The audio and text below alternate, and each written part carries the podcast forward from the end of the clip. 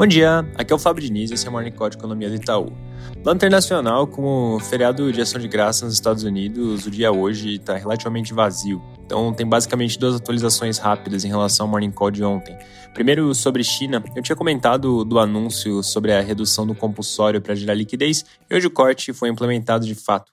Em relação ao surto, casos seguem acelerando rápido por lá, agora rodando na casa dos 32 mil por dia. Para se ter como base de comparação, na sexta passada, por exemplo, esse número era de 25 mil.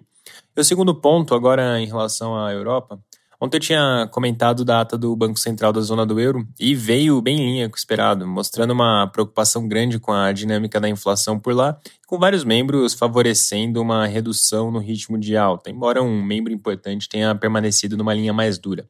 Nesse sentido, o dado de inflação da semana que vem vai ser particularmente importante para se ter mais clareza da direção que o encontro de dezembro vai tomar. Lembrando que a gente espera uma redução de ritmo, ou seja, de uma alta de 50 pontos base, não de 75. Já passando para o Brasil, a semana vai caminhando para o final sem trazer avanços concretos em relação aos dois principais temas em discussão, ou seja, PEC da transição e o anúncio dos ministros do governo eleito. Em relação à PEC, o senador Marcelo Castro, relator do orçamento, fez duas declarações importantes ontem. Primeiro, de que o texto vai ser protocolado no Senado na terça que vem. E o segundo é que ele sinalizou que, para fazer todos os ajustes necessários no orçamento, a proposta teria que ser aprovada nas duas casas até próximo do dia 10 de dezembro. O problema é que a discussão ainda parece bem travada.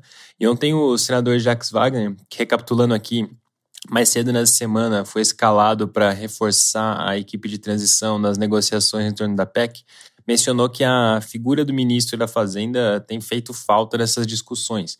E fazendo um gancho com esse assunto, vários jornais de hoje reportam que o PT pretende fazer uma dobradinha na economia, que seria colocar o ex-ministro Fernando Haddad na Fazenda com o ex-presidente do Banco Central e do BNDES, Pércio Arida, que inclusive é parte da equipe de transição na economia, no Ministério do Planejamento. Alguns jornais, inclusive, comentam que Fernando Haddad já vem, de certa forma, sendo testado pelo presidente eleito Lula como potencial ministro. Hoje, por exemplo, ele participa de um evento anual da Febraban, que ele vai representar o Lula. Lembrando que essas discussões sobre ministérios ainda seguem em campo especulativo, mas com pouco mais de um mês faltando para encerrar o ano, é bem provável que a gente comece a ter anúncios oficiais muito em breve. Hoje, o presidente eleito vai ter uma reunião com vários membros importantes da equipe de transição.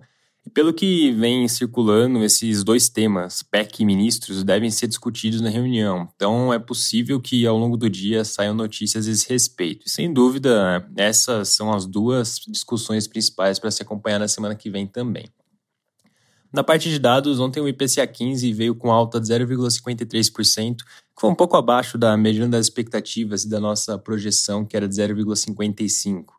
Surpresa para baixo, principalmente em gasolina e alimentação no domicílio, enquanto na direção oposta, destaque para bens industriais, principalmente carros novos. Olhando daqui para frente, a expectativa é que o processo desinflacionário continue, mas de forma gradual e até errática. Lembrando que para o final do ano a nossa projeção segue em 5,8%. Uma outra menção rápida é que ontem a gente revisou a nossa projeção de PIB para o terceiro trimestre. Lembrando que vai sair na semana que vem. A gente agora espera uma alta de 0,5% em relação ao segundo TRI, marginalmente acima do 0,4% que a gente tinha antes. Por trás desse ajuste está o fato de o setor de serviços vir se mostrando mais resiliente do que a gente tinha na conta. Com essa mudança, nossa estimativa para o final do ano passa a ser de 2,8%, a gente tinha 2,7%, então ajuste bem marginal. Para mais detalhes, a gente publicou um relatório sobre isso, já está disponível no site do Itaú BBA e também no aplicativo Itaú Análises Econômicas. Para finalizar, agora há pouco a FGV divulgou a confiança da construção para o mês de novembro, que veio com uma queda forte de 5,3 pontos. O resultado foi puxado principalmente pela parte de expectativas, que caiu 8,8 pontos, mas a situação atual também veio fraca, com recuo de 1,6 no mês. Esse resultado, as duas sondagens divulgadas até aqui mostraram quedas significativas no mês de dezembro, novembro, perdão. Lembrando que na semana que vem saem as dos demais setores também. É isso por hoje, um bom dia e um bom final de semana.